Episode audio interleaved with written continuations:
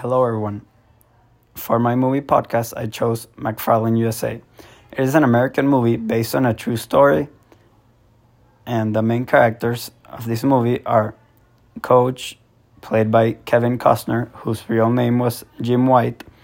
Also, some of the kids who run for him are the main actors, known as Thomas Valdez, the Diaz brothers, Johnny Samaniego, Victor Puentes, and Jose Puentes. His eldest daughter also has an important role, known as Julie White, and the owner of the store, Sammy Rosaldo, has a special part too.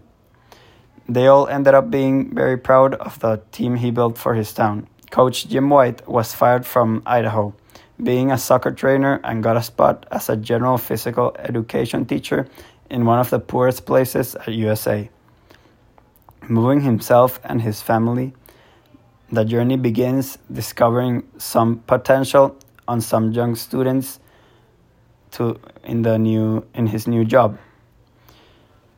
McFarland is a town basically inhabited by Hispanic immigrants that work in the fields, an agriculture community with a poor population and some of them with lack of education. During his time at this, at this position, Coach White had the ability to empower this group of students in a lot of ways, being a mentor and a leader for them. With a skeptical school principal who did not like his ideas, he decided to form a cross country team when he realized how able his new students were.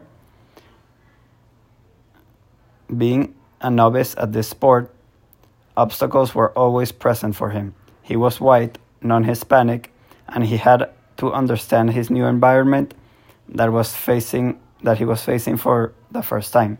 As a joke, he was even called he was even referred as Blanco.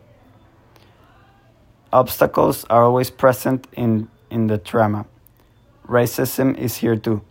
It was a forced relocation for the coach and his family to a low income neighborhood where everything was hard at the beginning. He and his family ended up learning new cultures from this small poor town, learning a new language as like Spanish and knowing new people that became their friends. They found out that these people weren't so bad.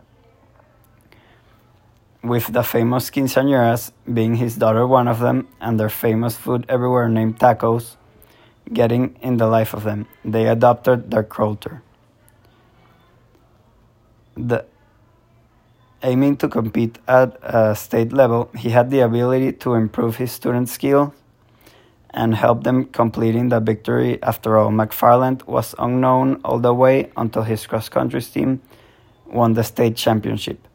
This movie makes me makes me think that the sky is the limit because in life, if you really want something, making an effort means that things can be made and possible for everybody. It is a perfect example of perseverance with inspiration, sacrifice, and education.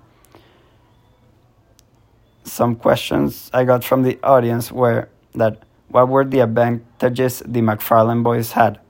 They were athletes from the beginning, they were used to running, they were fast, and they were hard workers, which is the most important part. What was the type of population that Mac- at McFarland, California? It is a small town, basically agricultural, with a lack of education and it is predominantly poor. Why did Coach White decide to start a cross country team? He decided to start a cross country team when he found out his students were fast and hardworking. Doing this every day, he also and he, he also realized they didn't have a future as a soccer team. Why do you think life changed for Coach White? I think he gains he gained some trust and self-esteem after he was fired from his last job. Also, it was helpful for him and his family to learn confidence, to learn another culture, and even learn another language. And more for all of them at the end. He became more powerful and proud of himself. Do you think McFarland was happy with the white coach. At the beginning, they were definitely not. And as I said, hard work and gaining trust was what made this story great.